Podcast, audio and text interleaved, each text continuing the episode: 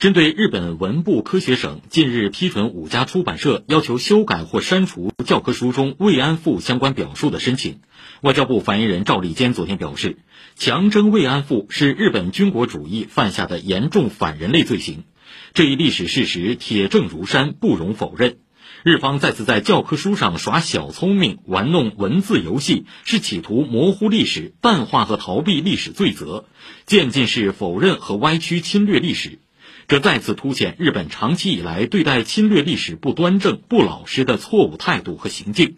再次伤害了受害国人民的感情。对此，所有热爱和平的人们绝不会答应。